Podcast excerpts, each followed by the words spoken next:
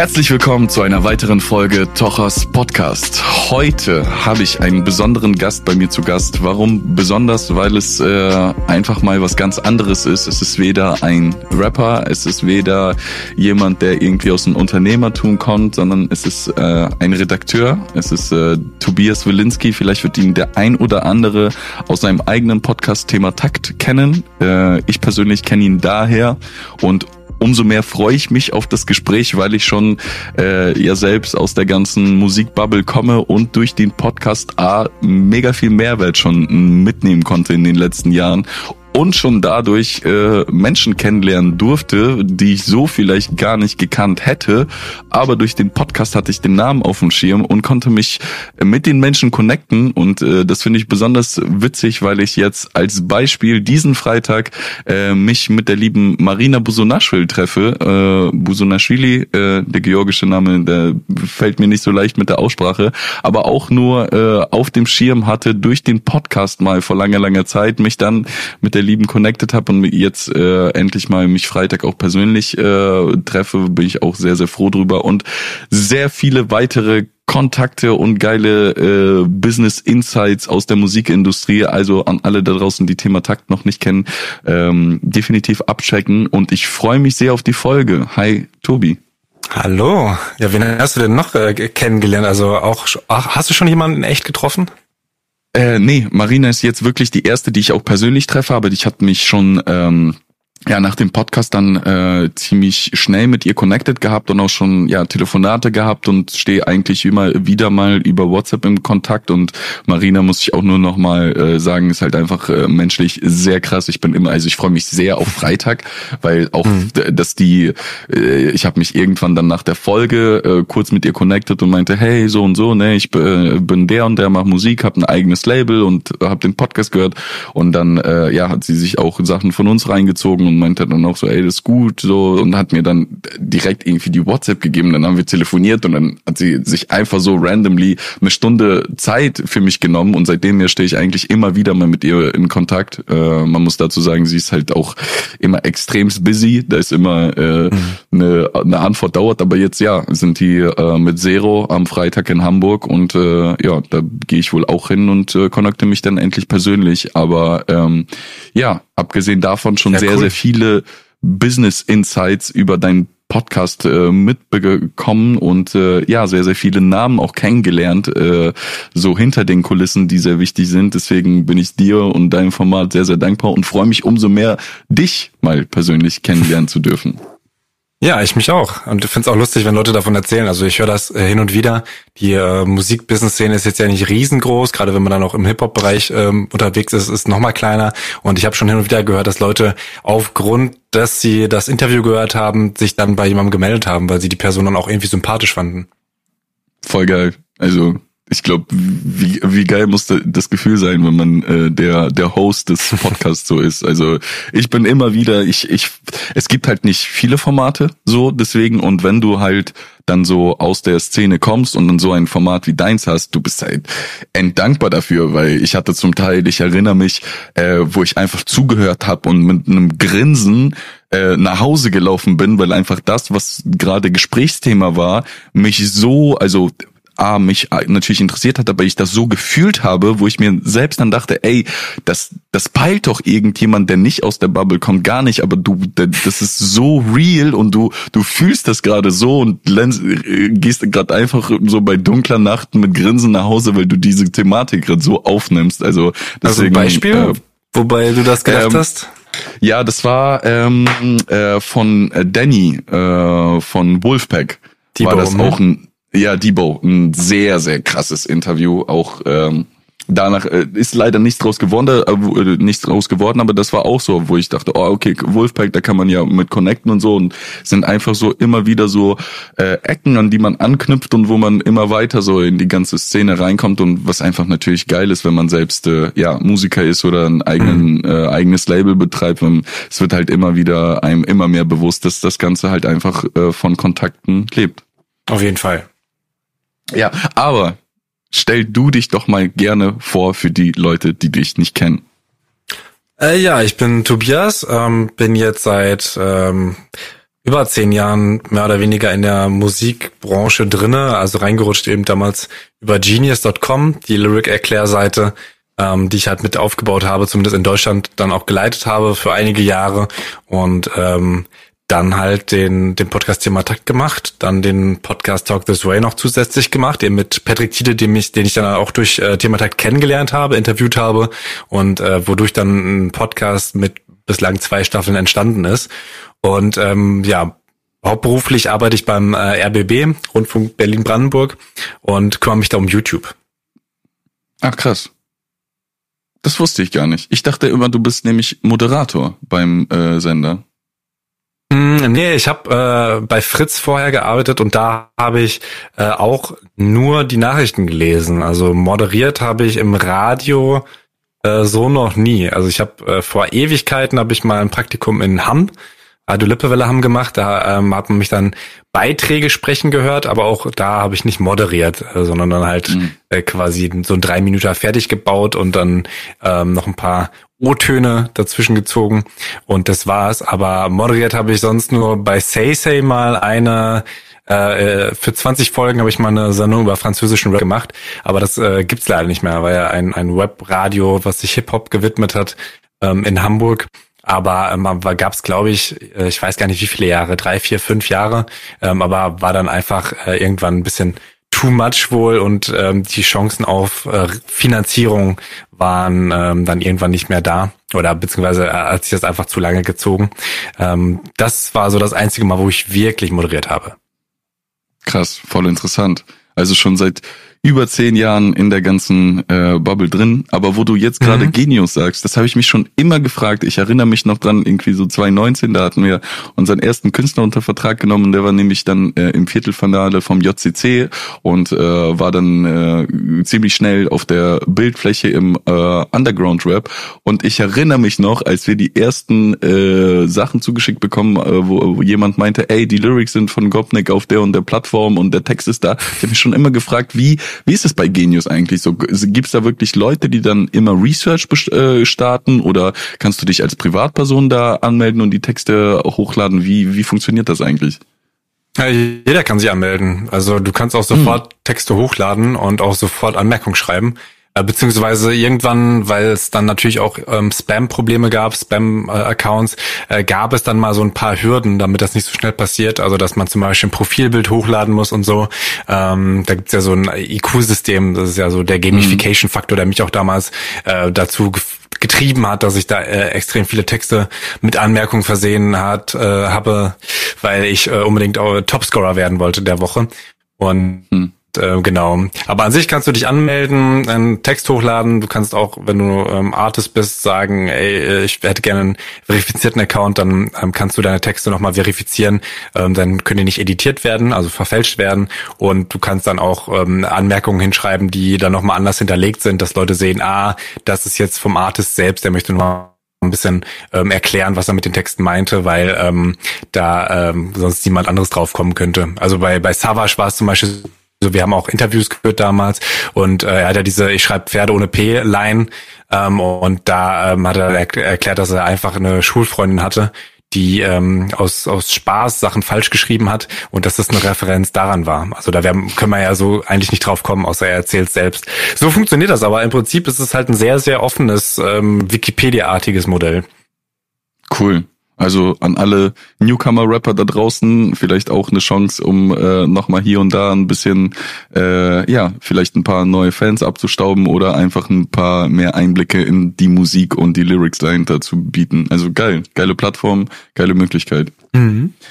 Ähm, aber erzähl doch mal mehr über dich, weil mein üblicher Ablauf ist, okay, man hat hier einen Künstler, Künstler erzählt, ja, damals Rap gehört und was weiß ich nicht was, wird geprägt. Ich frage mich halt immer, wie kommt man dazu eher so in diese redaktionelle Schiene, äh, wie, wie bist du dahin gekommen? Warst du schon von früh auf? Äh, wie bist du zu Hip-Hop gekommen? Warum überhaupt Hip-Hop? Äh, erzähl ein bisschen mehr was über dich und äh, woher du kommst. Also zur Mucke an sich. Ähm Ich habe äh, sehr Limp Bizkit gefeiert, was ja schon in die Rap-Richtung geht. Also es ist zwar New Metal, aber äh, wenn, wenn man ein anderes Instrumental drunter packt, äh, dann hat man ja doch irgendwie eigentlich Rap. Und mhm. ähm, ansonsten war irgendwann der Punkt, wo ich gesagt habe, ey, ich habe jetzt Bock, Rap zu hören. Ich weiß gar nicht so ganz genau, warum. Äh, es war ja schon noch irgendwie cool, das habe ich äh, gecheckt. Also ich war vielleicht so zwölf oder so, zwölf, dreizehn. Und ähm, wir hatten noch einige gebrannte CDs schon rumfliegen. Äh, damit, damit wurden wir ganz gut versorgt. Äh, ein, ein, ein Privileg ja zur damaligen Zeit, wenn die Sachen so teuer sind. Und äh, da habe ich dann halt die Sachen so auf Repeat gehört, die es gab. Real Slim Shady, weiß ich, war auf jeden Fall auf irgendeiner Platte drauf, war, glaube ich, der einzige Rap-Song auf so einem Sampler. Und das habe ich dann auf Repeat gehört, obwohl ich das eigentlich nicht so mache, weil mir Songs sonst auf den Sack gehen. Und meine erste hm. Juice habe ich mir erst 2005 geholt. Ja, mit Basketball habe ich mit äh, so 2003 angefangen, was ja auch schon so sehr Hip-Hop-connected war. Alleine der Soundtrack zu NBA Live ähm, 2003 war das erste, was ich hatte. Da war ja auch, ich glaube, alles Rap, also im Gegensatz zu FIFA, wo das meiste so Indie-Rock war. Ähm, dieser Soundtrack, der von, äh, von alleine immer angeht, wenn man das Spiel öffnet und äh, wo dann hintergrundmäßig 18 Songs irgendwie drauf sind oder oder mehr. Und ähm, das war dann einfach so eine Entwicklung. Ich glaube, das hat sich alles so gegenseitig ein bisschen befruchtet. Ähm, also wie gesagt, ne, das, das Basketballspielen, manchmal hatten Leute Mucke dann dabei, ähm, und auch die Freunde, die ich dann hatte, die haben dann auch mehr Rap gehört. Es gab natürlich auch noch äh, diese Emo-Phase, da war ich dann nicht drinne, ähm, äh, also wo dann ein paar Freunde halt die Haare dann anders getragen haben und Bullet for Valentine oder The Rasmus gefeiert haben, gab's auch.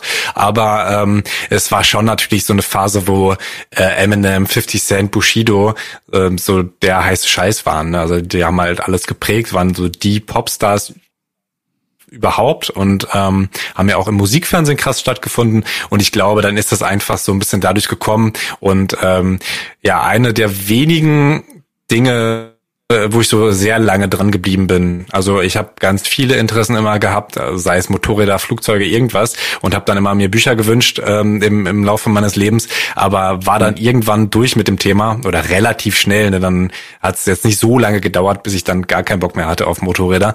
Ähm, und äh, bei Hip-Hop bin ich dann irgendwie echt lange beigeblieben, ähm, wobei sich das dann jetzt auch bisschen gewandelt hat zu Hip-Hop-Business. Also ich muss schon sagen, dass ich ähm, beim Deutschrap dann irgendwann so ein bisschen ausgestiegen bin äh, und von der Szene, von der Musik jetzt nicht alles mitbekommen habe, wobei es ja auch sehr, sehr viel ist. Um erstmal die Frage zu beantworten. Hm, cool. Jetzt so vom, vom dem, was du gerade so erzählst, schätzungsweise bist du also auch so an Ende 20, Anfang 30 so von der Musik und vom äh, Werdegang? Ich bin 32, 90er Jahrgang. Ja. Ja, habe ich so, wenn du Slim Shady, 50 Cent, Emo-Phase, war ich so, ah, mhm. dann ist da nicht so viel, äh, nicht so viel auseinander. Wie alt bist cool. du? Ich bin 27. Naja. Ja. Halbes cool. Jahrzehnt Und, immerhin. Ja, mein Gott, aber immer noch 90er. ja. Immer noch 90er. Du bist dann halt Anfang 90er, ich bin Mitte 90er. Mhm. Geil. Und wie bist du dann denn eher so in diese ganze, ja, wie du schon sagst, äh, in die Business-redaktionelle, äh, ja, hinter den Kulissen-Szene gekommen? Oder war das so, so ja, reingerutscht ja. oder?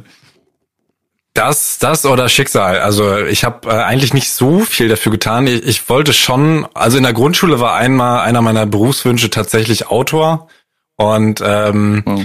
ähm, aber auch andere, ne? Aber das war so eins, weil ich dachte so, irgendwie äh, macht mir das Spaß zu schreiben. Ich habe so Kurzgeschichten geschrieben und so ein Zeug. Ähm, also jetzt nichts krasses, wirklich überhaupt nicht krass, ne? Ähm, aber irgendwie hat mir das Spaß gemacht. Ähm, und ähm, dann war es tatsächlich die langweiligste Phase meines Lebens mehr oder weniger. Kann man mittlerweile ganz gut nachvollziehen, so Lockdown-mäßig eigentlich. Also es war schon eine aufregende Zeit. Mein Jahr in Frankreich. Ich habe da Zivi gemacht, aber ich war halt äh, in einem Dorf mit 2000 Einwohnern und ähm, kein anderer Freiwilliger war da, sondern ähm, es war halt die meisten, selbst die meisten Arbeitskollegen haben jetzt nicht dort gewohnt, ähm, sondern irgendwie ähm, hm. in, in der Nähe, so die, die nächste Stadt war sechs Kilometer entfernt. Da bin ich dann hin und wieder mal mit dem Fahrrad gefahren, getrampt oder eine ähm, ehemalige Arbeitskollegin, die sich dann ein bisschen um mich gekümmert hat, die hat mich dann auch mal abgeholt. Ähm, das gab es dann schon als Möglichkeit, aber die meisten Tage, äh, manchmal habe ich auch so bis 20 Uhr gearbeitet. Also weil die, die Kids kommen in Frankreich ähm, erst oder damals auf jeden Fall erst so um 16 Uhr, äh, 16.30 Uhr aus der Schule raus. Und ähm, deswegen ähm, hat das dann ähm, auch erst Sinn ergeben, ein bisschen später die Arbeit zu starten. Und das späteste war dann sogar 22 Uhr. Und ähm, deswegen hatte ich dann oft genug die Phase, dass ich halt nach Hause gekommen bin, ähm, und nur mein Computer da war und ähm, alles andere, also es, es gab jetzt nichts. Ich habe zwar auch ein bisschen Basketball gespielt im Nachbarverein, aber dann nach der Arbeit noch durch die Dunkelheit mit meinem ähm, notdürftig zusammengebastelten Fahrrad zu fahren, äh, war dann auch nicht unbedingt das Geilste. Und äh, so bin ich dann einfach extrem viel im Internet unterwegs gewesen ähm, und habe dann ähm, Genius entdeckt. Also das war dann äh, zwar schon Ende der Phase, aber ich habe einfach ähm, Spaß daran auch immer noch. Also ich habe äh, jetzt auch letztes Jahr eigentlich genau dasselbe Muster dann nochmal gehabt, dass ich mir Mucke angehört habe. Früher war es ja ein bisschen schwieriger, die zu bekommen, äh, die, mm. die mhm. zu hören. Also es gab noch nicht so legales Streaming oder Spotify war zumindest noch so neu, dass ich es nicht hatte. Und ähm, dann habe ich mir halt einfach viele Sachen runtergeladen und ähm, mich dann äh, damit beschäftigt. Also dann einfach wirklich ein Album von den Arctic Monkeys und dann den Wikipedia Artikel dazu oder dann gab es irgendwie songtextmeaning.com oder äh, so ähnlich hieß die mhm. Seite, wo dann auch äh, diskutiert wurde, worum es in Texten geht. Also bei Nirvana Rape Me zum Beispiel, weiß ich, gibt's dann gab es dann groß Diskussion, worum jetzt eigentlich, äh, warum äh, Kurt Cobain da eigentlich Rape Me singt und bin dann eben auf äh, Genius gestoßen und das erste war ähm, ein französischer Song, ähm, wo es so um Zeitreisen geht von Soprano, der mittlerweile auch äh, einer der größten Popstars ähm, da ist. Es gibt eine Doku über ihn, falls jemand Disney Plus hat, so eine sechsteilige Doku hm. ist ganz geil. Ähm, also so sein Weg vom Rapper, vom eigentlich so Backpack-Rapper zum, ja, also ist wirklich schon sehr, sehr Pop und ähm, habe dann angefangen, deutsche Texte da hochzuladen. Und das war so halt der der erste Schritt, der mich dann so ganz grob dahin geführt hat. Ähm, und dann war ich halt in so einer Zwischensituation. Zum einen ist es ein Unternehmen, Startup gewesen, äh, was man vor allem halt PR-seitig betreuen muss, also eben gar nicht so als Presse, sondern hey, ich habe hier dieses Unternehmen und bitte berichtet doch über das Unternehmen. Also habe dann auch ähm, äh, Interviews gegeben, sogar für Deutschlandradio oder äh, für ähm, Business Insider. Die haben mal sogar die Titelstory über Genius Business geschrieben. Und ähm, auf der anderen Seite war es dann aber doch eben die Situation, dass ich halt äh, versucht habe, mit äh, KünstlerInnen in äh, Kontakt zu kommen. Habe dann auch erst richtige Interviews geführt, einfach auf einem Blog. Also wir hatten dann die, die knackige Seite rapgeniusdeutschland.com und ähm, dann haben wir halt äh, irgendwann ähm, sind wir dann halt geswitcht zu ähm, wirklich Inhalte für die Seite selbst zu machen. Also jetzt kein wirkliches Interview, sondern ähm, mit Savage dann äh, wirklich einfach die Zeile vorzulesen und dann die Reaktion aufzunehmen, erst auf Kamera, später bei KZ zum Beispiel das dann ähm, runterzuschreiben weil wir gemerkt haben, dass die Leute ähm, halt nicht so gerne Videos sich angucken, gerade wenn es irgendwie ein bisschen länger ist, ähm, ist ja auch nachvollziehbar, ne? Unterwegs kann man dann besser mal einfach den Text lesen. Und ähm, so habe ich dann beide Sachen gleichzeitig äh, gemacht und ähm, bin dann aber erst mal äh, nach Frankreich war ich äh, erstmal ein bisschen planlos weil äh, ich habe mich auf zwei Studiengänge beworben, die wurden nix. Also audiovisuelle Medien, lustigerweise. Ich wollte so in schon äh, Studioaufbau und so. Irgendwie hat mich das dann gereizt, als ich da war. Irgendwie dachte ich mir, boah, das wäre voll geil, ein Studio zu haben. Ähm, und ähm, habe dann aber äh, auch mit meiner Mutter gesprochen, die meinte so, ey, ehrlich, Physik ist doch so gar nicht deins. War auch das einzige Fach, wo ich einen blauen Brief bekommen habe, äh, jemals. Und ähm, dann habe ich halt beim Radio ein Praktikum gemacht, eben bei, in Hamm und habe dann ähm, da auch gemerkt, dass, also abgesehen davon, dass ich da null technische Sachen gemacht habe, außer ein bisschen zu schneiden und so ein bisschen zu pegeln, aber das ist eigentlich wirklich überhaupt gar nicht technisch gewesen ähm, und habe da dann auch gemerkt, okay, ich glaube, das Journalistische ist einfach doch ein bisschen mehr meins, ähm, statt jetzt die ganzen Sachen aufzunehmen, ähm, einfach nur. Und ähm, dann ist auch erst ein ähm, Studienplatz auch an der Hochschule Hochschule der Medien, äh, wo ich mich eben für audiovisuelle Medien beworben hatte, äh, erst entstanden, hieß dann Cross-Media-Redaktion, später noch Cross-Media-Redaktion PR, also Redaktion für Journalismus. Und ähm, waren nur zehn Leute äh, oder zwölf äh, im ersten Jahrgang. Und ähm, habe das dann parallel gemacht, also wirklich so ein bisschen mehr gelernt über verschiedene Ausspielwege im Journalismus und äh, konnte die dann auch gleich bei Genius umsetzen. Ähm, so, so bin ich dann immer weiter da reingerutscht und habe dann gelernt, ähm, wie dann zum Beispiel ähm, PromoterInnen arbeiten, wie eben Marina Busunashvili, die du vorher erwähnt hast, ähm, die dann zum Beispiel ähm, Disaster-Interview vermittelt hat oder so. Ähm, wobei Nee, ich glaube, Disaster war sie gar nicht. Das war Check Your Head, eine andere Agentur. Aber dass es halt nicht so läuft, wie ich dann gedacht hatte, ähm, dass man sich bei Universal meldet ähm, und da einfach dann direkt nachfragt, weil ich hatte dann durch Genius schon auch äh, Kontakt bei Universal und sogar auch mal so ein, so ein Pitch da gehalten, was noch ein bisschen absurder war, weil tatsächlich zwei Leute, die da da saßen äh, bei Universal, kamen ähm, aus meiner Heimatstadt. Also einer war sogar der Sohn von meiner Mathelehrerin. Und ähm, wir waren dann irgendwie auch nur fünf Leute da und drei von fünf kamen aus Aalen in Westfalen. Und ähm, ja, das war auf jeden Fall, war eine ganz lustige, ganz spannende Zeit, aber wie gesagt, ich bin da eigentlich mehr so reingerutscht, hatte dann Bock darauf und ähm, habe dann das weitergemacht, was mir auch Spaß macht.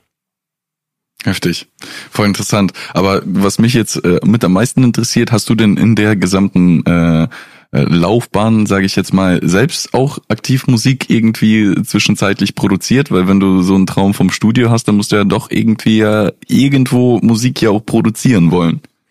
Ähm, ja, also ich weiß gar nicht, ob das damals so der ähm, der Wunsch war. Ich kann es gar nicht mehr so nach vollziehen. Das ist halt auch echt schon lange her. Aber ich habe in der Zeit, wo ich in Frankreich war, auch gerappt. Also da ähm, habe ich dann einfach so ein, äh, ich hatte mir schon ein Diktiergerät gekauft. Das war eigentlich ähm, aus so einem Ding, was lustigerweise auch ähm, jetzt voll reinspielt in das, was ich später gemacht habe. Also ich habe dann irgendwann vielleicht ist es auch bei vielen Leuten so, die dann im Journalismus oder irgendwie im kreativen Bereich arbeiten und da merken so, wow, krass, wie lange mache ich den Scheiß eigentlich schon? Also ich habe sehr, sehr früh schon eine Digitalkamera gehabt. Ähm, äh, wo Leute dann immer sich so ein bisschen drüber lustig gemacht haben, dass ich doch alles dokumentiere und, und filme und fotografiere, ähm, halt bevor es iPhones gab und so. Und ich habe auch schon sehr früh mit äh, Audio gearbeitet. Äh, das, das erste war, ähm, dass ich halt für mehrere Leute, wenn die ins Ausland gegangen sind, also du hast ja gesagt, du warst in Paraguay, mein, mein Stiefbruder war in Kolumbien ähm, und mhm. äh, ich habe dann äh, von den Freunden so Audioschnipsel aufgenommen und das dann zusammengeschnitten und ähm, dann später äh, noch irgendwie Musik drunter gelegt und äh, ähm, bei äh, meinem besten Freund, der dann nach Amerika gegangen ist für ein Jahr, habe ich dann das auch schon, aber da war ich auch schon beim Radio und hatte dann ein bisschen mehr Plan, ähm, habe dann sogar drei Kategorien gemacht. Also habe die Leute gefragt, ey, erzähl mal eine Anekdote, dann äh, sag noch, was du ihm wünscht und äh, ich weiß gar nicht, was das dritte war und habe das dann, hatte natürlich noch mehr Inhalt, was ich dann irgendwie so zu einer CD schneiden konnte. Also eigentlich voll das Podcasting-Ding, was ich dann eben schon auch vor knapp zehn Jahren schon gemacht habe. Und ähm, hm. Musik, ähm, ja, wie gesagt, ich habe dann da mit diesem winzigen Diktiergerät, das ist so ein Olympus ähm, 100 Euro Ding oder so, ähm, passt auch in eine Hosentasche. Ähm, da habe ich dann halt einfach in der Küche, was natürlich auch nicht so klug ist, weil es krass halt, äh, habe ich dann da reingerappt und meine Nachbarn und auch meine Arbeitskolleginnen äh, ziemlich genervt, weil das Büro ähm, war da drunter und ich wusste gar nicht, dass das so laut ist. Natürlich war es so laut, aber wenn dir niemand sagt, dass, dass man dich im kompletten Haus hört und man sich so in Rage rappt mit jedem Part, äh, den man dann verkackt und das wird immer heißer in der Provence. Ähm, so war das. Ähm, also da war, war ich auf jeden Fall bisschen aktiv, aber ähm, mir war schon klar, dass ich das jetzt nicht irgendwie professionell machen würde, sondern äh, ich habe dann da äh, gesagt, komm, ich sammle Spenden für das Kinderheim, äh, für, für meine Family und, und Freunde und so. Das hat mir dann die Motivation gegeben, das überhaupt zu machen und fertig zu machen, da Zeit zu investieren. Aber ich hatte ja auch viel Zeit und äh, habe dann aber auch wirklich äh, emotional Sachen da verarbeitet, weil es ja auch jetzt nicht so einfach ist mit so Kinder, die zwar Eltern haben, ähm, also die wenigsten waren da Waisenkinder, ähm, aber auch gerade das ist ja schon irgendwann wie belastend, wenn dann Eltern da sind, die schon vier Kinder da im Kinderheim haben und dann noch ein fünftes mhm. bekommen jetzt, äh, wo du dich fragst, was zur Hölle ist los bei euch? Ähm, also viele Sachen, die man da verdauen musste. Und äh, das war so das Einzige. Und dann bisschen, bisschen habe ich Gitarre gespielt, auch weil ich halt gemerkt habe, dass für all diese Studiengänge, also ich äh, habe dann geguckt, was kann man denn machen? SAE war eine Möglichkeit, die ist aber halt hm. eben privat und ganz schön teuer. Ne? Also damals hat die schon, glaube ich, 10.000, 12.000 gekostet und ich dachte, hm. oh fuck. Ähm, und ähm, habe dann geguckt, was gibt's denn ähm, eben nicht privat und dann hast du halt so Sachen wie Tonmeister, wo einfach irgendwie die krassesten äh, Aufnahmeprüfungssachen, du musst irgendwie zwei Instrumente vorspielen, du musst eine Partitur weiterschreiben, du musst klassische Stücke erkennen und so. Und ich habe dann versucht, mich dann irgendwie so ein bisschen vorzubereiten und dann auch eben Gitarrenunterricht zu nehmen. Ähm, aber ich glaube, ich wäre auch kläglich gescheitert, weil die Anforderungen halt einfach so hoch da waren und ähm, ich halt einfach die Jahre davor jetzt nicht so wirklich Mucke gemacht habe. Ähm, aber ich habe auch eine Gitarre und äh, spiele immer mal wieder und merke dann auch, dass ich das viel häufiger machen sollte.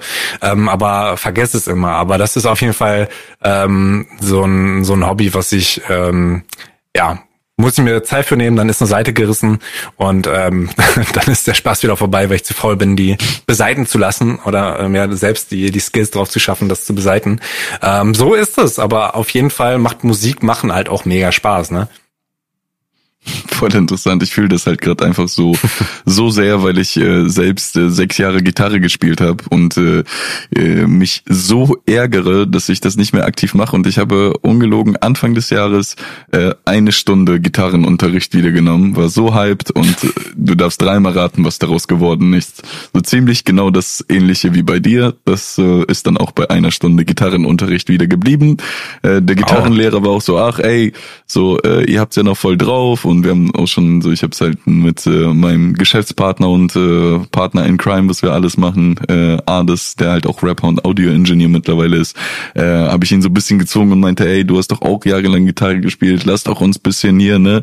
Ist auch gut fürs Gehirn, ein paar Synapsen wieder an an äh, docken und äh, wir sind doch auch musikalisch, lass uns da doch hin. Und dann hatten wir eine Stunde und dann war das so, ey, ja, voll gut, ihr seid ja schon ne, ein bisschen professioneller, dann macht mal das äh, als Übung und wir sehen uns dann nächste Woche Woche und ja, das war auch die erste und letzte Stunde wieder. Krass, Deswegen, aber man bezahlt doch für mehrere Stunden, oder nicht? Habt ihr dann das einfach verfallen lassen oder wie lief das? Wir, ähm, es ist nämlich so, unser ähm, Musikstudio ist äh, in einer Freizeitstätte und wir kümmern uns sozusagen um das Musikstudio und machen da auch äh, immer so Hip-Hop-Workshops für die Kids und äh, immer so äh, im Rahmen der Sommerferien so ein Ferienpass, wo wir dann wirklich von von der Pike auf irgendwie Musik äh, äh, von, also wirklich von bis, von der Produktion bis zu äh, ja Künstlerpersonas, äh, Aufklärung, wo wir dann so drei Tage lang irgendwie nur mit äh, Mucke, mit Inter Internetpräsenz, Social Media und äh,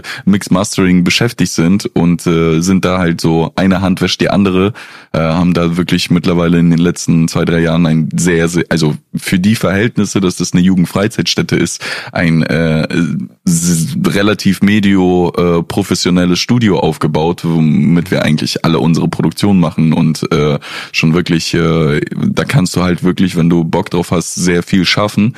Und ähm, genau, und dann war das halt äh, ein Angebot von der Jugendfreizeitstätte. Die hat dann einen Gitarrenlehrer für ein paar äh, Wochen, kam man dann wöchentlich und äh, ich war dann so, ey, komm, wir sind doch eh hier im Studio, lass doch kurz eine Stunde Pause machen und Gitarrenunterricht nehmen.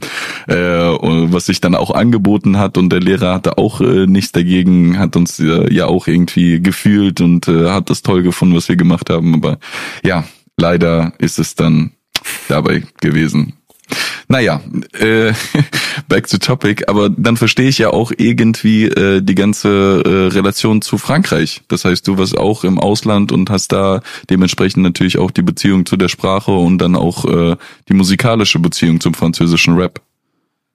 Genau, Voll. Also der Austausch war vorher, ähm, da habe ich dann halt auch Französinnen kennengelernt. Das war dann auch nochmal ähm, Punkt, also gar nicht mal besonders gut, aber einfach, wenn man Menschen kennenlernt, äh, dann ergibt es auf einmal Sinn. Also ich war vorher wirklich so arrogant, dass ich dachte, ey, wenn ich Englisch kann, dann kann ich ja überall auf der Welt einfach, also wobei Frankreich ja nicht mal so weit weg ist, ne, die Sprache auch nicht so weit weg ist. Ähm, und natürlich können Franzosen auch ähm, Englisch sprechen. Also das ist so mal so das, das Vorurteil. Der Akzent ist halt krass, ne, das wird häufig, ist ja auch im Spanischen so, dass sie dann halt einfach ja. so ein bisschen auf die ähm, Artikulation scheißen, auch schon beim Namen. Ne, das fängt ja da irgendwie an bei, bei Schauspielernamen oder so, äh, wo wir Deutschen halt versuchen, immer so zu sprechen, wie die auch wirklich ausgesprochen werden äh, und die sagen einfach, nee, wir, sprechen halt so, wie wir die aussprechen würden und so sprechen die dann manchmal auch die Sprache. Insofern wirkt es dann halt so, als wenn die ganz, ganz schlecht sprechen, aber tun die ganz oft gar nicht. Aber man muss sich halt nur so ein bisschen dran gewöhnen und ähm, aber ich habe dann erstmal gecheckt, ja, es ist schon einfach äh, ein, ein ganz anderes Ding, wenn man eben Französisch kann, mit denen dann zu sprechen, weil äh, Englisch ist dann halt für beide einfach ein fremdes Ding und ähm, das ist dann nochmal eine größere Distanz oder viel größere Distanz. Man versteht die Kultur ja auch nicht, ähm, nicht annähernd so gut, wenn man die Sprache nicht selbst kann. Und äh, das war dann wirklich so der Punkt, wo ich gemerkt habe, ah, das ergibt auf jeden Fall voll Sinn und habe dann auch allgemein ein bisschen mehr ähm, äh, ja, Interesse an Sprachen gehabt.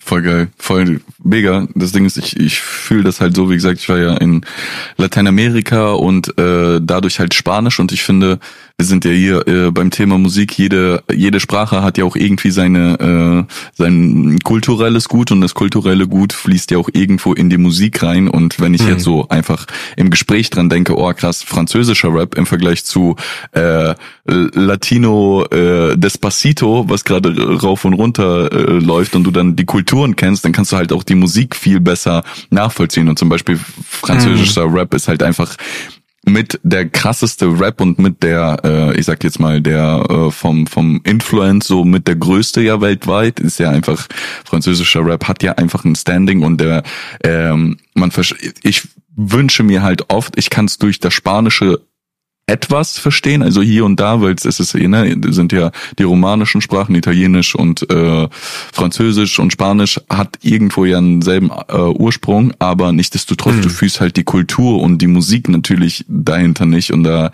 ja, ich habe zum Beispiel einen sehr, sehr guten äh, Freund, der ist halt auch sehr, sehr mit der mit Frankreich, sage ich jetzt mal, connected, auch äh, dort äh, ja lange im Austausch gewesen und äh, fährt irgendwie gefühlt äh, für ein paar Monate jährlich immer nach Frankreich und hört halt immer sehr, sehr viel französischen Rap und äh, nimmt mich da halt auch immer mit und äh, da zum Teil Sachen, weil ich halt einfach in der im Franz in dem französischen äh, Sparte gar nicht so drin bin, wo ich gar nicht wusste, so PNL hat auf einmal so, ein, so eine ganze Doku als Song über 45 Minuten lang, ein kompletter Film und das sind einfach so drei, vier Songs und äh, also einfach krank, was mhm. Wahnsinn.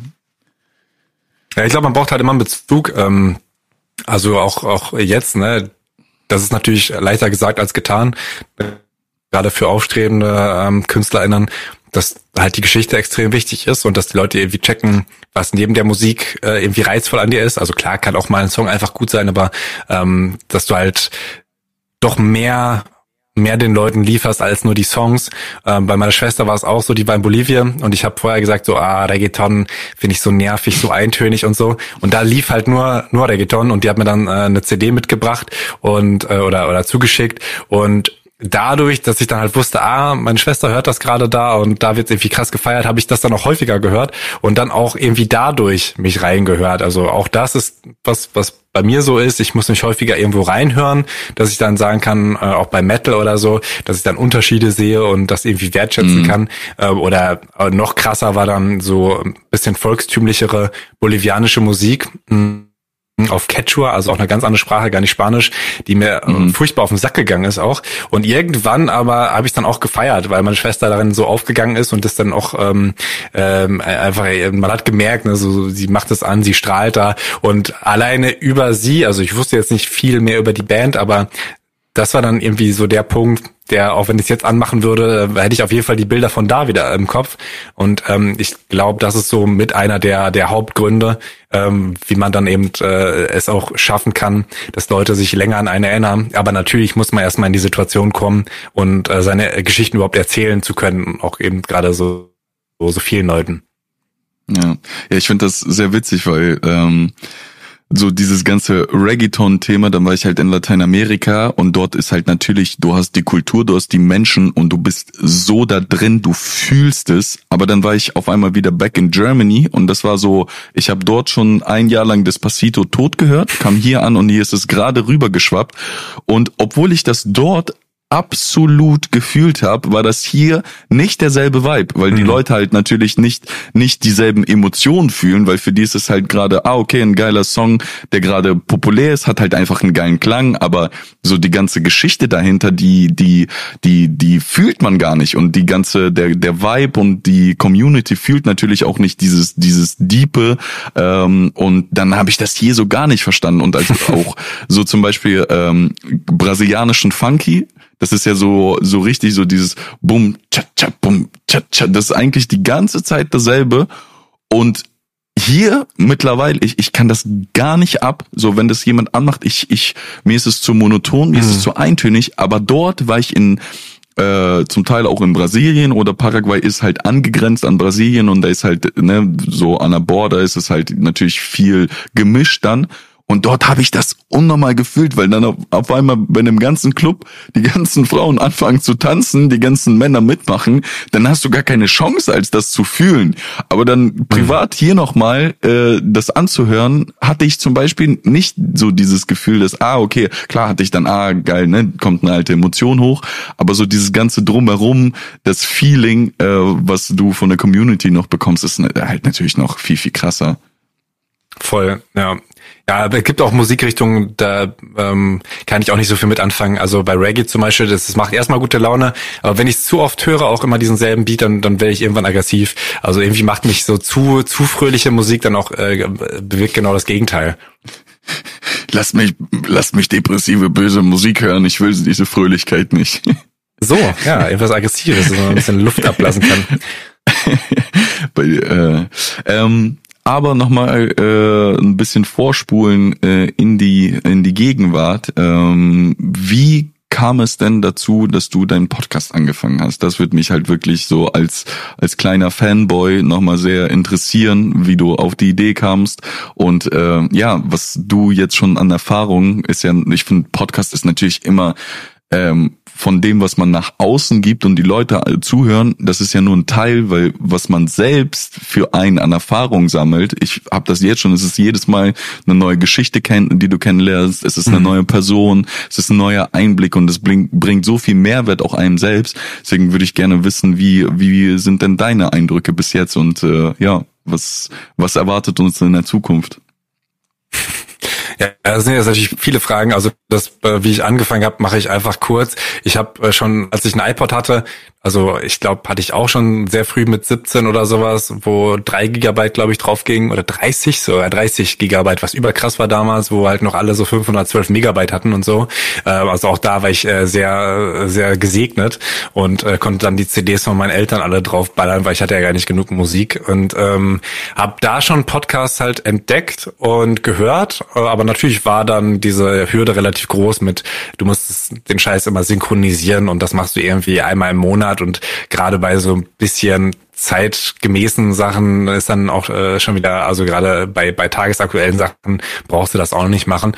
Und ähm, dann habe ich halt beim Radio gearbeitet, so ein bisschen Beiträge gemacht und fand es halt ein bisschen schade, dass man da so eingeschränkt ist zeitlich, dass man halt wirklich unter Umständen zwei Stunden Interview macht und ähm, davon nimmst du dann 20 Sekunden Ton oder so. Ähm, und ähm, dann war echt lange äh, in meinem Kopf. Ja, und auch diese Geschichte, ne, ich mache irgendwie Geburtstagsgrußsachen äh, und äh, schick die irgendwelchen Leuten rum. Also ich wusste ja schon, es ist nicht so mega kompliziert, Audio erstmal aufzunehmen, wie man jetzt einen Podcast veröffentlicht, das war mir nicht klar. Aber ähm, ein Kollege bei Genius hat auch selbst einen Podcast gemacht, äh, lange Zeit. Erst hieß der Between the Liner Notes und ähm, ich glaube, dass er so hieß und später dann The Cypher mit I äh, Sean Cetaro, der hat jetzt auch äh, einen eigenen Podcast für Complex gemacht über die Geschichte von äh, Six Nine zum Beispiel oder war mhm. auch in der, ähm, also sind beide Spotify Originals, gibt auch einen über Pop Smoke, den habe ich, äh, glaube ich, vorletzte Woche noch gehört. Ähm, da ist er auch äh, involviert gewesen und als Interviewpartner oder beziehungsweise interviewt er die Ex-Freundin von, von Pop Smoke. Ähm, ähm, genau, beides Complex, Spotify, Podcast. Da ist er auf jeden Fall ein äh, alter Hase, wo ich dann auch in äh, New York damals dabei war, als er den äh, Labelchef von, von Raucus, wo Pheromont zum Beispiel drauf gesigned war oder sogar ähm, Big L, äh, als er den interviewt hat, war ich dann mal dabei und habe dann gesehen, ah, okay, so nimmt man also einen Podcast auf, gar nicht so viel Equipment und ähm, war immer ein Wunsch, das dann auch für Genius zu machen, aber war äh, so ein Luxusding. Also es war einfach zu weit von der eigentlichen Strategie, Leute auf die Plattform zu bekommen, entfernt, weil wie ähm, schwierig ist es, jemand, der einen Podcast hört, überhaupt irgendwo klicken zu lassen. Also dass die Leute überhaupt Genius besuchen, geschweige denn, dass sie sich einen Account machen, dass sie selbst äh, Lyrics erklären und so. Deswegen war das einfach klar, das ist äh, leider zu großer Zeitfresser. Und ähm, als ich dann bei Genius äh, gekündigt wurde, ähm, da war halt klar, okay, ähm, ich habe ja eh schon die ganze Zeit die Idee, einen Podcast zu machen, äh, dann mache ich das doch jetzt einfach. Ähm, so kam das. Cool. Und jetzt, also hattest du schon direkt so ein, ein Konzept, eine Idee, weil das ist ja auch immer noch so, ja, okay, einen Podcast zu machen ist die eine Sache, aber was will ich überhaupt den Leuten erzählen? So setze ich mich jetzt hin und arbeite jede Folge irgendwie äh, eine Geschichte zu irgendeinem Künstler aus oder wie bist du da vorgegangen? Ähm, ich habe auch genau das äh, kopiert, was Sean in Amerika gemacht hat. Also vor allem Artists, aber zwischendurch dann eben auch äh, Leute hinter den Kulissen wie Marina Busunashvili. Die war, glaube ich, äh, neuntes Interview beziehungsweise zehnte Folge. Ähm, ich weiß nicht, ob ich davor auch schon ähm, Leute aus der Industrie interviewt hatte. Und ähm, dann hat sich das einfach so entwickelt, dass ich vor allem ähm, Feedback bekommen habe zu diesen Business-Interviews, also weniger zu den Artists.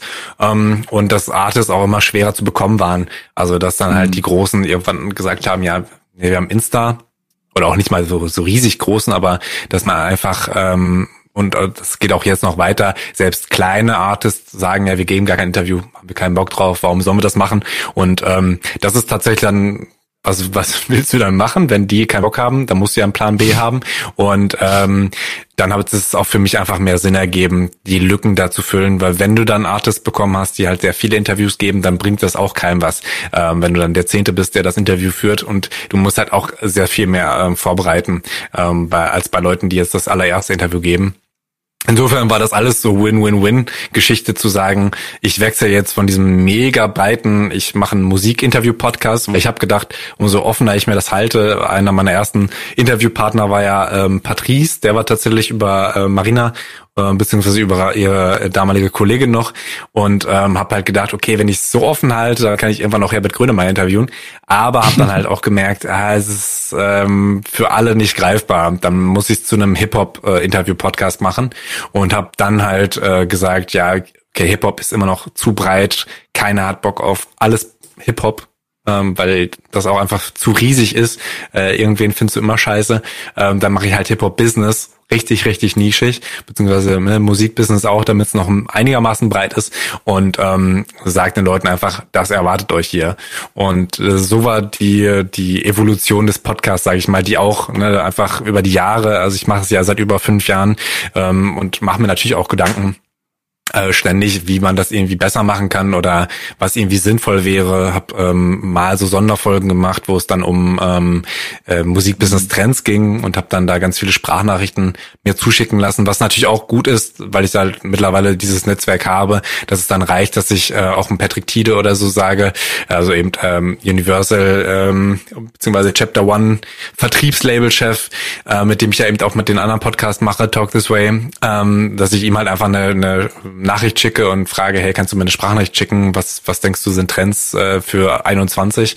Und ähm, das macht er. Oder Marina Busunashvili war eben auch dabei und hat mir dann eben ein paar Minuten ähm, aufgenommen und ähm, wie gesagt, ey, ich glaube, Livestreaming ist ein Ding. Ich habe es bei, bei Apache gesehen, das war überkrass. Und äh, solche Sachen dann zu sammeln, ähm, aber dann auch zu merken, okay, das kostet einfach zu viel Arbeit. Also das alles Redaktion, also es war halt wirklich redaktionelle Arbeit, dass ich dann halt äh, ein riesen Skript geschrieben habe äh, mit sehr, sehr vielen Seiten und geguckt habe, wie kann ich die einzelnen Töne einpflegen und äh, so miteinander verbinden, dass es auch einen roten Faden hat und eben auch viel wegschneiden von den Sprachnachrichten. Ne? Also trotzdem, äh, weil ich ja vorher meinte, dass man eine Stunde Interview führt und dann 20 Sekunden nimmt. Äh, bei Podcasts ist natürlich auch nicht so, dass du einfach alles reinballerst, weil dann wird's auch nicht geil. Und ähm, das waren dann eben Folgen, die haben auch Spaß gemacht, mich auch krass gefordert, aber wo man dann merkt, ah, leider zieht es jetzt nicht so. Also die Leute äh, klicken dann doch mehr ähm, einfach ein ganz normales Interview, wo eine einzige Person ist und nicht neun zu hören ist. Und man kann es ja auch irgendwo mhm. nachvollziehen. Ähm, manche Leute sind vielleicht einfach überfordert und wissen nicht, was sie da erwartet. Und das ist ja immer mit, mit der größte Punkt, dass Leute eben gar nicht erst äh, auf Play drücken, weil sie nicht wissen, was da kommt. Und ähm, dass man dann halt sagt, ja gut, dann lasse ich das weg.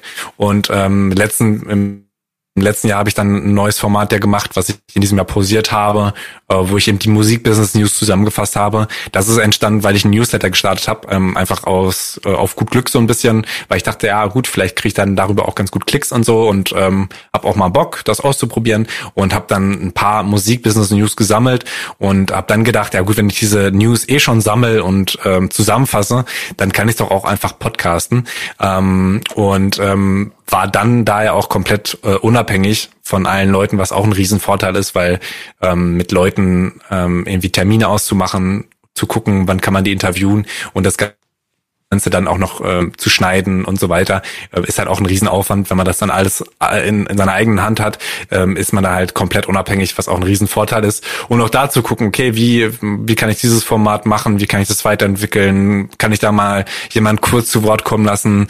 Ähm, das, das war dann auch spannend. Ähm, Habe ich, wie gesagt, in diesem Jahr weggelassen. Würde ich gerne auch nochmal weitermachen, aber ähm, braucht dafür, glaube ich, einfach einen Partner, also äh, Sponsorpartner. Da brauche ich einfach, glaube ich, Geld, damit ähm, das äh, nicht einfach nur so ein äh, ich äh, investiere nochmal zwei Arbeitstage und bekomme da eigentlich nicht wirklich was für, ähm, sondern ähm, da, da muss einfach ein bisschen mehr dahinter stecken als meine Freizeit, sage ich mal.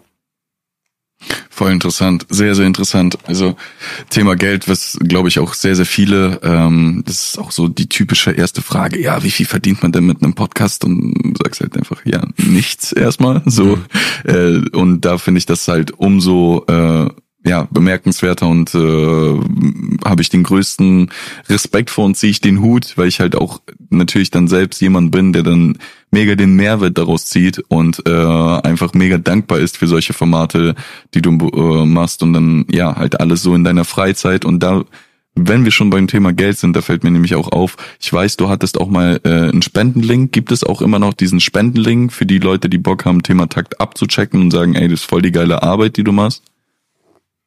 Äh, ja, also ist einfach PayPal auch. Also ich habe noch andere Sachen auf, auf meiner Webseite halt so aufgelistet. Also man kann ja tatsächlich auch einfach so Affiliate Amazon-mäßig draufklicken, dann bei Amazon irgendwas kaufen und dann bekomme ich ja auch anteilig was, ohne dass es teurer wird. Also da sind irgendwie so, glaube ich, fünf Optionen. Patreon, Steady ist alles irgendwie auf der thematakt.de slash Spende-Seite. Aber wahrscheinlich werden jetzt wenig aus deinem Podcast sagen, ey, den Typ finde ich so geil, dass ich direkt spende. Also die sollen erstmal Thematakt hören, darüber freue ich mich natürlich auch.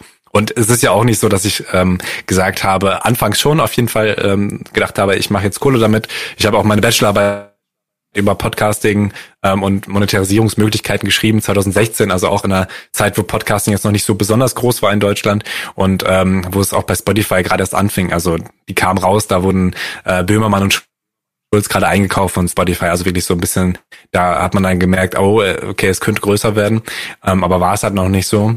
Aber ähm, ich wollte halt ganz gerne mehrere Podcasts machen und auch so Auftragsarbeiten, das, das war mal ähm, ein Ziel von mir, hat dann nicht geklappt. Und ähm, aber dadurch, dass ähm, dann zum Beispiel der, der Talk This Way Podcast ähm, entstanden ist, habe ich auch da dann Geld verdient oder ich habe auch meinen Job eigentlich beim RBB auch bekommen, weil halt ein ähm, äh, Kollege Arne Lerke aus der Hip-Hop-Szene. Äh, wir haben uns auf dem Splash getroffen und der hat einfach gesehen, was ich mache. Und der hat dann gesagt, ja, bei Fritz suchen wir gerade Onliner und ich weiß, du bist in dem Bereich irgendwie unterwegs und machst dann irgendwie Sachen selbst. Ähm, bewirb dich doch mal. Also das heißt, ähm, es ist halt echt so, man, man macht was und man weiß nicht, was dadurch entsteht. Und auch dadurch, dass man halt so viele Leute trifft, ähm, wie mit Patrick ist natürlich das beste Beispiel. Da ist dann wirklich was Handfestes draus entstanden. Ähm, aber äh, mit Colin Schrinner, jetzt heißt er Eger, äh, wir sind zum Beispiel extrem gut befreundet. Also den habe ich halt damals ähm, sehr, sehr lange in meiner Butze hier im, im, bei 30 Grad äh, interviewt und ähm, dann auch ähm, rausgefunden, dass er gerade eben von Hamburg nach Berlin gezogen ist und wohnt halt irgendwie 500 Meter von mir entfernt und ähm, mhm. mittlerweile sind wir halt so Best Friends und spielen Basketball und äh, gucken Fußball und was weiß ich. Also weil, weil du das vorher meintest, ne, was ähm, man da auch mitgenommen hat, also es ist vor allem das. Also ähm, es ist schön zu hören, dass Leute äh, was von lernen. Das ist auch mit das Bereicherndste. Wirklich, da gab es auch gerade so in der Phase, wo ich diese Special-Folgen gemacht habe, gab es echt viele Leute, die dann auch so über Instagram Sprachnachrichten geschickt haben und so. Ähm, Gossenboss mit Z meinte zum Beispiel, ey, voll cool, ich habe mir jetzt äh, Bandcamp eingerichtet und ähm, habe jetzt mhm. irgendwie nach zwei Wochen schon die Fee, ähm, weil man da irgendwie wohl Geld bezahlen muss, ähm, mhm. um, um Release ähm, ab, hochzuladen, habe ich schon irgendwie raus, weil zwei Leute direkt Geld bezahlt haben. Danke für den Tipp und sowas. Das ist auch mega wertvoll ähm, und pusht auch und ähm, das andere ist dann halt, was dadurch alles entsteht und entstehen kann und auch ähm, wie es mein eigenes den Arsch gerade äh, in, in der Corona-Höchstphase gerettet hat. Also gerade im letzten Jahr habe ich ja 30 Folgen veröffentlicht und es lag halt auch daran, weil ich einfach ein, ähm, äh, ich brauchte irgendwie einen Grund, irgendwas zu tun. Ne? Es war Lockdown, es war, man konnte nicht mal irgendwie ins Restaurant gehen oder so. Also man konnte in Brandenburg, also ich wohne ja auch in Berlin, konnte irgendwie in die S-Bahn und äh, 20 Minuten rausfahren und um See laufen, was ganz schön ist, aber man konnte nur sein Picknick essen und nicht mal raus äh, irgendwie reingehen, sich aufwärmen. Ähm, das war halt wirklich eine Phase, wo nichts ging, man sollte ja auch niemanden treffen und ähm, da war dann gut, äh, weil ich hatte nicht so viele Arbeitsschichten, ne? ich hatte manchmal nur so sechs Tage und das waren dann Nachtschichten ähm, und deswegen habe ich dann ja auch den Tag über nicht unbedingt was gemacht. Dann denkst du dir, oh, den Tag muss ich ja auch nutzen, du kannst ja nicht die ganze Zeit nur rumpimmeln und äh, insofern war es auch einfach so ein bisschen Lebensretter oder Lebensverbesserer tatsächlich, dass ich einfach mein eigenes Baby hatte, wo ich dann machen konnte, wo ich dann ähm, einen Sinn drin gesehen habe. Ich mache jetzt eine Folge, ähm, auch wenn ich kein Interviewer, ich habe lange auch erst keine keine Remote-Interviews gemacht, später dann schon. Ne? Also es kam eigentlich mit 21 erst, ähm, dass ich dann auch ähm, Falk äh, einfach über übers äh, Internet interviewt habe. Früher wollte ich das auf gar keinen Fall. Hab dann aber auch gemerkt, ah, ja, es, es klappt bei uns jetzt ja auch. Und ähm, aber wie gesagt, das war super wichtig, zu so, so einen Sinn im Leben zu haben, im wahrsten Sinne. Und äh, auch sich halt Sachen drauf zu schaffen. Also immer wieder, gerade im Medienbereich, ne, du kennst es ja auch, wie schnell ähm, ist man aus einem Bereich, nimm das Audio, ist man dann im Videobereich. Also ich habe ja hin und wieder auch mal mhm. äh, Videos aufgenommen und dann äh, mir irgendwie ein Ringlicht gekauft und dann gecheckt, ah, okay, da und darauf muss man achten, ein bisschen heller machen und oh, ähm, die Abtastraten sind irgendwie wichtig, weil ansonsten ist irgendwann Audio und Video asynchron nicht so cool. Mhm. Und so eine Geschichten, die du dann halt auch lernst und dir drauf schaffst und ähm, wo man extrem viel experimentieren kann. Und das ist, finde ich, auch einfach was äh, sehr, sehr geiles, wenn man eben die Chance hat, das zu tun, dass man sich halt einfach alles drauf schaffen kann und ähm, dann halt guckt, was einem gefällt das dann halt weitermacht, im besten Fall. Finde ich sehr, sehr geil. Also ich finde das gerade sehr, sehr schön, wie du das Ganze formuliert hast, weil der Grundgedanke auch bei mir und meinem Podcast ist es irgendwie, ähm, ich habe mich irgendwann im Jahr 2017, als ich im Ausland war, so mehr mit dem Thema Mindset und Persönlichkeitsentwicklung auseinandergesetzt. Und irgendwie will ich auch durch diesen Podcast äh, den Leuten und den Zuhörern, ähm, die auch äh, relativ jung bei mir sind, so mit auf den Weg geben, yo, äh, ne, Hasse, was weiß, was weiß ich, dem, jeder kann ja das rauspicken, was ihn gerade, ähm, was ihm gefällt und oder was er gerade zu dem Augenblick braucht. Und äh, finde ich super inspirierend halt, was du sagst, dass äh, ja man auch nicht direkt irgendwie ein, ich sag jetzt mal, einen monetären Anspuren oder ein äh, äh, ein Ziel brauchst, sondern halt einfach, es hat halt einfach Halt und Sinn im Leben gegeben und im Endeffekt hast du halt sowas Geiles aufgebaut, was halt wirklich so Leuten wie mir mega den Mehrwert gibt und du bist im Endeffekt so, dass du sagst, ey, so äh, fuck auf, ich brauche gar nichts, mir bringt das den Mehrwert, wenn mir die Leute dann die Sprachnachrichten schicken oder dann halt das und das und das daraus entsteht. Und ähm, ja, das äh, kann für den ein oder anderen Zuhörer auch äh, vielleicht mal eine Motivation sein, ähm, sich vielleicht nicht direkt von ja monetären Sachen zu limitieren oder vielleicht von anderen äh, Kriterien wie so eine Corona-Pandemie, die dann halt auch ähm, irgendwo ja was, ja, es ist immer das, was du daraus machst und äh, finde ich super, super inspirierend.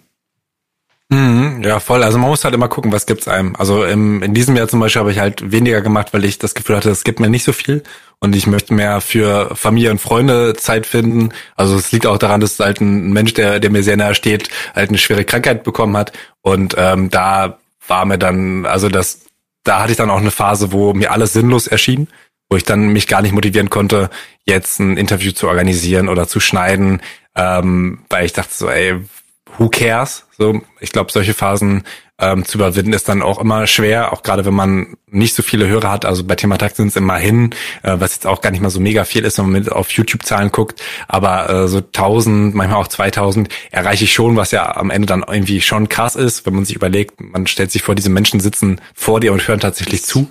Ähm, aber es ist halt, ähm, ja, war für mich einfach äh, klar in diesem Jahr ich nutze die Zeit für, für Familie. Ich hatte drei runde Geburtstage so mit, mit Eltern und Schwiegervater und hab das dann, oder die haben alle eingeladen, ähm, so zu, äh, man ist äh, weggefahren und da war dann klar, okay, ähm, da habe ich auf jeden Fall ein paar Tage mehr, die ich mir Zeit nehmen muss und habe ja auch die die gute Situation, äh, falls sich manche fragen, ich bin ja nicht fest angestellt, sondern habe so 10 bis 14 Schichten beim RBB und habe deswegen halt ganz viele Tage frei und die habe ich mir bis jetzt halt mal mit Thema Takt so voll geklatscht, so ein bisschen und dann natürlich auch noch Urlaub gemacht.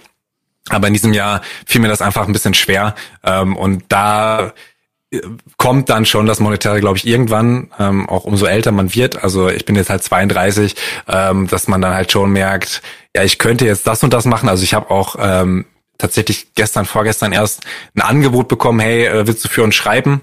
Ähm, gibt so und so viel Kohle für einen Artikel. Und ähm, sobald du halt solche Möglichkeiten hast, merkst du dann schon, okay, ich könnte jetzt das machen und da wüsste ich dann, da bekomme ich Geld. Oder ich könnte jetzt halt das machen und weiß gar nicht genau, ob es überhaupt Feedback gibt. Äh, weil manchmal gibt es das halt auch nicht und dann ist man auch ein bisschen enttäuscht oder wenn man auf die Zahlen guckt, was ich jetzt auch nicht mehr so mache. Also man muss schon, glaube ich, sehr genau auf sich selbst gucken, äh, was einem das Ganze bringt und gibt ähm, und dass man sich auch selbst motiviert. Im besten Falle macht man vielleicht auch zu zweit. Ähm, aber äh, ähm, an sich ähm, ist auf jeden Fall, was du sagst, richtig, dass man nicht unbedingt so diesen einen einzigen Fokus hat, weil Kohle mit einem Podcast zu machen ist auf jeden Fall nicht so einfach, äh, wenn man nicht schon vorher irgendwie groß war. Also wenn du jetzt äh, irgendwie zigtausend Follower auf Insta hast oder so, dann ähm, ist es wahrscheinlich deutlich leichter. Aber ansonsten braucht schon einen echten langen, langen Atem, ähm, um überhaupt so, so gewisse Hörerzahlen auch zu knacken. Und äh, deswegen hören auch echt die meisten nach einem halben Jahr schon auf, was schade ist, weil ähm, du dann natürlich äh, erstmal äh, ja so das aufbaust, was du da hast. Aber ähm, ganz oft gehe ich so in Podcast rein und denke so, ah, okay, ja, der macht auch nicht mehr. Ah, schade, okay, auch nicht mehr.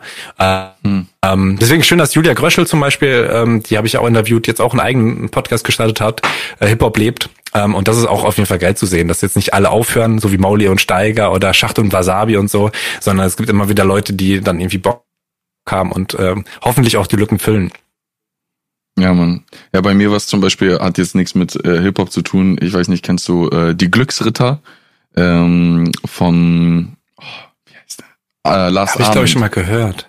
Von Lars, äh, ja. Lars Arment und äh, war auch ein saugeiler Podcast und das ist auch nämlich bei mir so ein guck, guckt man ab und zu mal rein und denkt sich, ja, vielleicht machen die ja doch wieder was. Nein, leider nicht. Ähm, naja, aber so ist es. Nichtsdestotrotz sehr, sehr schön gesagt. Es ist halt auch wichtig, auf sein inneres Bauchgefühl auch zu hören ne? und äh, auch äh, sich da äh, ja einfach von seinem Herzen oder Bauchgefühl leiten lassen. Und wenn man gerade das Gefühl hat, nee, es passt gerade nicht, dann passt es halt auch nicht. Ähm, hm. Genau. Ähm, Nichtsdestotrotz ähm, würde ich dir gerne nochmal äh, so zu den letzten Minuten, äh, ich stelle äh, meinen Gästen immer eine letzte Frage und die würde ich dir jetzt gerne auch noch stellen. Äh, wir sind ja hier in einem äh, mehr oder weniger Musikpodcast, auch wenn nicht direkt ist, aber äh, die Leute, die ich äh, interviewe, sind doch irgendwie alle musikaffin. Und äh, so wie ich das jetzt in der letzten Stunde von dir mitbekommen habe, bist du auch sehr musikaffin. Und ich würde gerne erfahren, welche drei Songs dich im Leben bis hierhin mit am meisten geprägt haben. Bei mir ist es auf jeden Fall ähm, Eminem, hat mich sehr, sehr geprägt. Äh, da könnte ich jetzt auch äh, keinen genauen Song sagen. Es äh, gibt so, ich äh, werde das nie vergessen. Ich äh, bin ja in Russland aufgewachsen so. Und äh, meine Mama hatte schon immer äh, eine Beziehung zu Deutschland. Und äh, daher sind wir jetzt auch im Endeffekt in Deutschland gelandet, hat mein Papa kennengelernt. Und äh, die ist damals immer nach äh, nach Deutschland rüber. Und äh, ich weiß nicht, ich war sieben, acht Jahre alt und äh, habe immer gesagt, ja, bring mir eine CD mit, irgendwie so Musik. Ich war halt irgendwie immer äh, musikaffin und die hat mir damals äh, äh, The Eminem Show als Album mitgebracht und das habe ich halt wirklich äh, hoch und runter gehört und hatte halt wirklich ich Haley Song, ich, wo ich so als Kind noch so traurige Phasen hatte, dann habe ich mir halt Hades Song angehört aus dem Booklet. Äh, kein wirkliches Englischwort, also ne, gebrochen irgendwie Hallo, Tschüss noch, aber trotzdem mitgerappt, ohne den Sinn und Verstand äh, irgendwie drin zu haben. Und äh, ja, Eminem habe ich so hier und da die Nuggets, die mich sehr, sehr geprägt haben. Äh, sonst noch Queen, auf jeden Fall auch sehr geprägt. Ähm, äh, We Will Rock You oder Bohemian Rhapsody, auch so äh, für mich Songs, die mich äh, sehr, sehr bewegen. Und ähm, als letzten Song ist, es gibt halt so ganz, ganz alte Songs, die man ab und zu anmacht und die, die fühlst du einfach. Und bei mir ist es so als Beispiel Lemon Tree. das ist auch so ein Song, den ich sehr, sehr fühle, wenn ich den dann anmache. Und äh, ja, das sind so äh, auf jeden Fall mit Songs, die in diese Kategorie mit rein müssten. Okay. Ja, ich, ich screen gerade parallel meine, meine gute Laune Playlist. Die habe ich nämlich im letzten Jahr auch am häufigsten gehört. Also da waren so die, die drei Songs, glaube ich, bei, bei Spotify meistgehörten, waren dann irgendwie so Dancing on the Ceiling und so von Lionel Richie. Geil. Ähm, Das ist ja auch das Schöne mittlerweile. Du musst nicht mehr in CDs, sondern du kriegst zum Jahresende immer von Spotify eine Analyse, was waren denn deine Lieblingssongs? Und dann guckst du dir das an und denkst du, hm, stimmt, hast recht. nur manchmal, war- oder damals war es dann noch drei Fragezeichen. Das hat alles gekillt. Oh, oh, stark. Ja, also am meisten geprägt ist äh, natürlich eine mega schwierige Frage. Ähm, also wenn ich jetzt so an Vergangenheit denke, dann denke ich auf jeden Fall an Phil Collins oder sowas. Ja, also da haben meine Eltern mich auf jeden Fall mit großgezogen. Ähm, also auch Peter Gabriel ähm, feiere ich sehr, aber Phil Collins war auf jeden Fall häufiger bei uns im, äh, im Speaker. Und ähm, In the Air Tonight ist, glaube ich, so ein, so ein krasser Song einfach. Ähm, also jetzt gar nicht mal so außergewöhnlich, die meisten kennen ihn, aber die Atmosphäre, die er bringt und ähm, ähm, diese, dieses legendäre Drum-Ding und so weiter, wird ja auch so oft gesampelt. Äh, also wäre jetzt einfach so ein Beispiel für, für so eine Sparte von Musik, die mich auf jeden Fall äh, mit am längsten begleitet hat und ähm, die mir auch jetzt noch ein gutes Gefühl gibt. Also in meiner gute Laune Playlist sind vor allem, glaube ich, Songs drin, die mich an Zeiten erinnern, als äh, ich halt äh, auf der Rückbank im Auto gesessen habe und dann die Mucke von meinen Eltern mitgehört habe, äh, Salisbury Hill oder sowas, die dann irgendwie einfach so eine gute Laune und äh, auch nicht unbedingt so äh, in die Fresse gute Laune. Also da wird jetzt nicht äh, Party Rock Anthem oder sowas von LMFAO laufen. Äh, das ist mir zu krass. Das, das macht mich dann auch wieder aggressiv, wie wir vorher schon gelernt haben. Äh, sondern es braucht so eine so eine subtile gute Laune und ähm, die kann dann auf jeden Fall auch sowas wie You Can't Hurry Love oder so von Phil Collins ganz gut transportieren äh, oder Genesis. Ne? Also das ist so so eine Sparte, die glaube ich ganz gut was abbildet ähm, im im Rap-Bereich. Also ich habe jetzt gar nichts Französisches, nicht so einen Song, wo ich sage, der französische Rap-Song hat mich auch lange begleitet, aber ähm, Megalo, der halt mein mein Uff. Lieblings deutschsprachiger Rapper ist, äh, mit Endlich und Endlich ist auf jeden Fall so einer meiner Oh. All-Time Lieblingssongs, einfach krass gereimt und auch halt auch wieder so eine Atmosphäre, so ein bisschen wie In the Air Tonight, einfach wenn man den Song die ersten Sekunden hört, die Streicher und so weiter und ähm, irgendwie geht da die Sonne auf und gleichzeitig ist es halt auch ein bisschen sentimental, aber auch äh, also so powerful gleichzeitig und halt einfach ähm, ähm, Megalo in his Prime. Also ich finde auch ist Ja. bis jetzt immer noch das krasseste Album auch, also auch Titelalbum und ähm, was ich halt an, an Deutschrap auch äh, mit am meisten gefeiert habe, also KZ könnte ich da auch nennen, was wiederum natürlich eine ganz andere Sparte war, wo auch der eine oder andere Song, also Geldessen wäre auch, auch so ein Song, der mir so ein bisschen die Augen geöffnet hat für, okay, wow, das ist mit deutschsprachigem Rap möglich, so selbstironisch, also man war ja Bushido gewöhnt und auf einmal küssen sich da Hip-Hop äh, Dudes in, im, im Video und so. Ähm, also das war auf jeden Fall auch nochmal was, was, glaube ich, die Musik und auch mich geprägt hat, auch irgendwie den Humor und so, ob es jetzt positiv ist oder nicht, sagen wir dahingestellt. Und ähm, Paraforcuva, das ist jetzt äh, Elektro ähm, im weitesten Sinne, äh, da würde ich Quadrant nennen, also Quadrant. Äh, den Song höre ich nämlich einfach ähm, vor Interviews, so ähm, um, um so ein bisschen in die Stimmung zu kommen, weil der ist auch eher so ein bisschen langsamer, geht dann später ein bisschen mehr ab, aber ähm, ist ähm, ja einfach so ein bringt mich so in den Konzentrationsmodus und hat sich dann einfach so ein bisschen etabliert, dass ich das dann ähm, anmache, weil Musik äh, mich schon gut beeinflussen kann, so wie ich mich fühle. Und ich will jetzt nicht unbedingt dann ähm, so einen krassen Trap-Banger oder Drill hören und dann oder Heavy Metal und dann aggressiv sein und dann mache ich auf Pause und dann ist Stille und dann mache ich, äh, mach ich ein Interview, sondern äh, ich glaube, es ist schon hilfreich für mich, wenn ich einen Song habe, der mich so in the zone bringt, einfach auf so einem Konzentrationslevel, wo ich auch gut auf Pause machen kann und äh, da ist jetzt nicht so ein krasser Kontrast, also äh, nicht so Grillen zirpen danach und man muss sich erstmal irgendwie so ein bisschen einfinden, sondern der war einfach immer ganz gut, um, wie gesagt, äh, so in die Stimmung zu kommen dafür. Und deswegen würde ich den auch nennen. Und der ist auch, glaube ich, meistens der meistgehörte Song bei Spotify immer noch bei mir. Heftig. Also hast du auch so, ich habe mir das gerade richtig bildlich vorgestellt, wie so ein Boxer, der in den Ringstein äh, Ring geht so und sein Song abläuft bei dir von einem Interview, dass du auch so ein bisschen in den Mut kommst, ja. äh, so, so deinen Boxmantel gerade umhast mit dem mit dem Hoodie, mit der Kapuze auf und dann so. Voll, also auf jeden Fall. Also gerade auch bei Talk This Way, da haben wir halt zwei Interviews hintereinander und das ist manchmal äh, halt auch wirklich konditionell hart. Ähm, also gerade wenn man dann so einen Manuelsen hat, den man auch kaum bändigen kann, weil er dann äh, redet, worüber er will und man fragt sich, wie sind wir da hingekommen? Ähm, oder auch ein Steiger, ähm, die halt beide auch einfach sehr erfahren sind und man muss dann halt gucken, wie kriegt man das hin, gerade wenn man sie auch jetzt noch persönlich noch nicht so gut kennt und wie bleibt man konzentriert genug ähm, in diesen ja, drei, vier Stunden, die man da äh, unter Umständen zusammensitzt. Ähm, also das ist schon auch auf jeden Fall ein gewisser Sport und ähm, ist auch, äh, ja, also für mich im, im besten Falle gerade bei Artists, die halt viele Interviews gegeben haben, ähm, dass man da halt das Gefühl hat, ich verstehe dich. Also schon so weit empathisch reinkommt, ähm, zu, zu glauben zumindest, also man kann es immer nie wissen, aber zu, zumindest an dem Punkt zu sein, dass man ähm, manche Fragen schon antizipieren kann, was darauf äh, geantwortet wird, weil man die Person einfach gut genug kennt, also nicht, weil die Frage schon mal gestellt wurde. Im besten Falle hat man ja ganz andere Fragen oder hakt da nochmal nach, weil man dann sagt, ey, du hast doch das und das gesagt, aber was meintest du damit eigentlich? Oder ich wollte doch nochmal bisschen tiefer reingehen und so.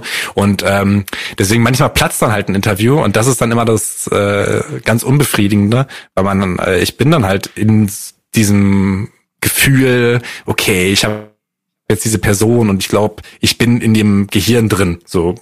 Und dann ist es einfach so, ohne dass man irgendein Ergebnis hat und man muss es irgendwie so verpuffen lassen, also auch ein bisschen wie wenn man für eine Klausur lernt, man zieht sich extrem viel rein. Ne? Ich ziehe mir Interviews rein und jetzt nicht unbedingt meine Schulbuchseiten, aber du hast einfach das Gefühl, ah, ich muss vielleicht noch ein bisschen mehr lernen, noch ein bisschen mehr lernen, um, um dahin zu kommen, dass es wirklich richtig, richtig gut werden kann. Meistens ist es aber auch, braucht es wahrscheinlich gar nicht so viel Vorbereitung. Äh, und dann ist äh, so dieses Gefühl, okay, jetzt klappt das nicht und wird wahrscheinlich auch gar nicht klappen ähm, jetzt kannst du all das wieder vergessen. so ein bisschen wie bei einer Klausur auch. Jetzt ist das Ding abgehakt und jetzt äh, schaff wieder Platz in deinem Kopf. Das ist auch immer so ein, äh, auch irgendwie interessanter Punkt, finde ich. Aber ähm, ja, so funktioniere ich tatsächlich auch. Voll cool. Mega.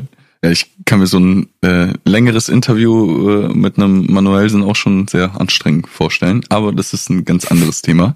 Ähm, ich würde mich sehr, sehr gerne bei dir bedanken für deine Zeit. Ähm, es war ein saugeiles Gespräch.